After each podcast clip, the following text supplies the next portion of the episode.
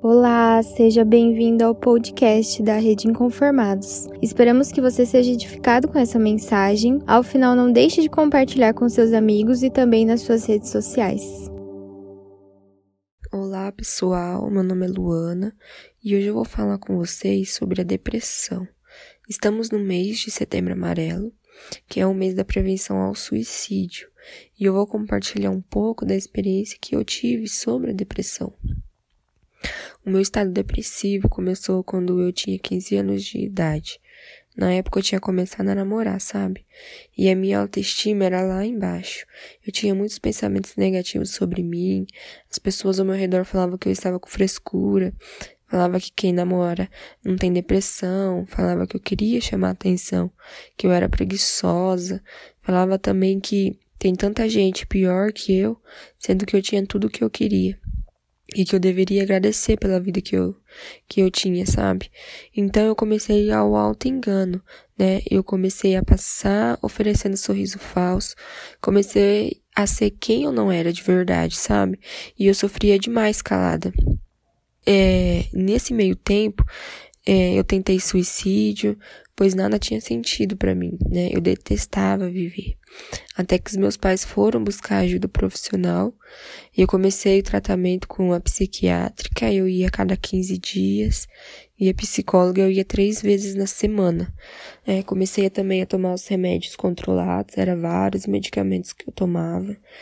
E quando eu comecei a ir na psicóloga, eu descobri que além da depressão que eu tinha, eu também tinha o transtorno alimentar, que é a bulimia, né, aonde eu comia para preencher o vazio que eu sentia dentro de mim. Eu comia muito e depois eu colocava tudo para fora com vômito, né? E além dos vômitos, eu usava muitos laxantes, né? E diuréticos também. E também eu tinha um transtorno que ela falava que é o transtorno borderline, né? Que como eu namorava, né? É, eu tinha uns ciúmes muito obcecados, sabe, pelo meu namorado. Eu era muito insegura de tudo, eu não confiava em nada, sabe? Era muito doentio meus ciúmes. E com o passar do tempo, eu fui só piorando cada vez mais, ao ponto da psiquiátrica querer me internar no hospital.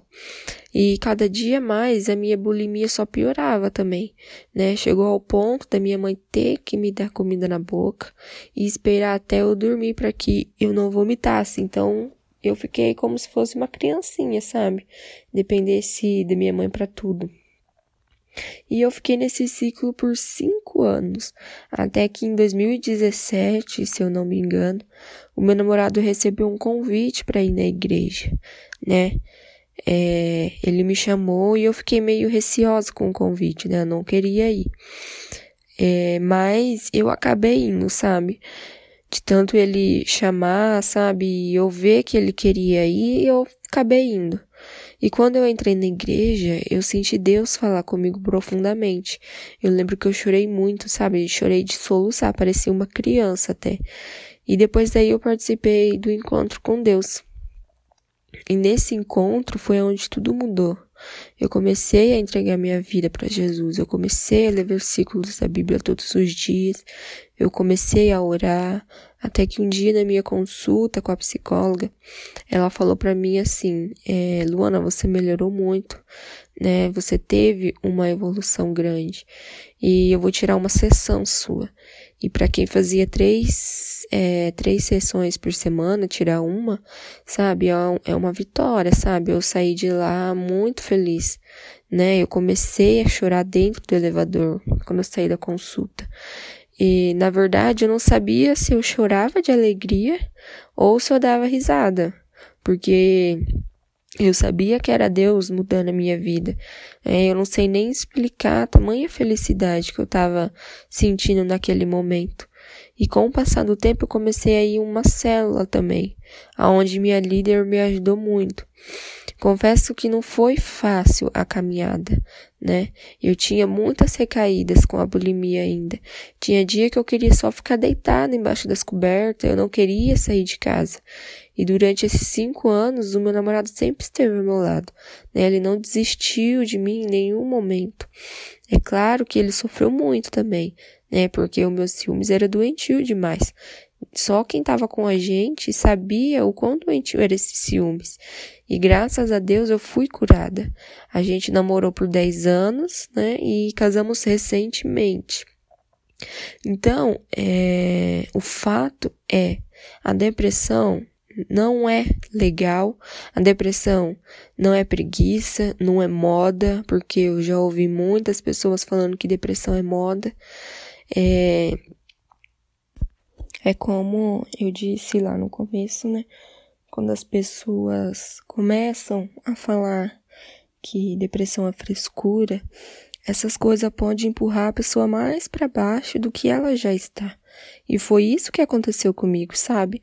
Então, se você está passando por algo parecido, né, como o que eu passei, se você não está se sentindo bem, converse com alguma pessoa. Fala o que você está sentindo, não guarde para você sentimentos negativos. Depressão é coisa séria e precisa da atenção das pessoas, né? E antes de finalizar, eu queria deixar um versículo que eu vou levar para minha vida toda, que é o Salmo 40, versículo 1 e 2, que fala assim: Esperei confiantemente pelo Senhor, e ele se inclinou para mim, e me ouviu quando clamei por socorro. Tirou-me de um poço de perdição, de um tremendal de lama, colocou-me os pés sobre uma rocha e me firmou os passos. E foi isso que Jesus fez na minha vida, né? Ele colocou os meus pés sobre uma rocha firme, sabe? Ele me tirou daquela escuridão. A minha vida, ela não foi preenchida por algo, mas por alguém e esse alguém foi Jesus. Então, quando a gente experimenta o amor de Deus, né, a gente nós nos sentimos amados, né? Que se torna impossível no compartilhar esse amor. E hoje eu te convido a experimentar o ousado amor de Deus, né? O amor de Deus é maior, o amor de Deus é único, né? O amor capaz de transformar vidas. E hoje eu te convido a experimentar o grande amor de Deus. Esse amor que perdoa, que te transforma, para que você viva a vida que ele preparou para mim e para você. É, então é isso.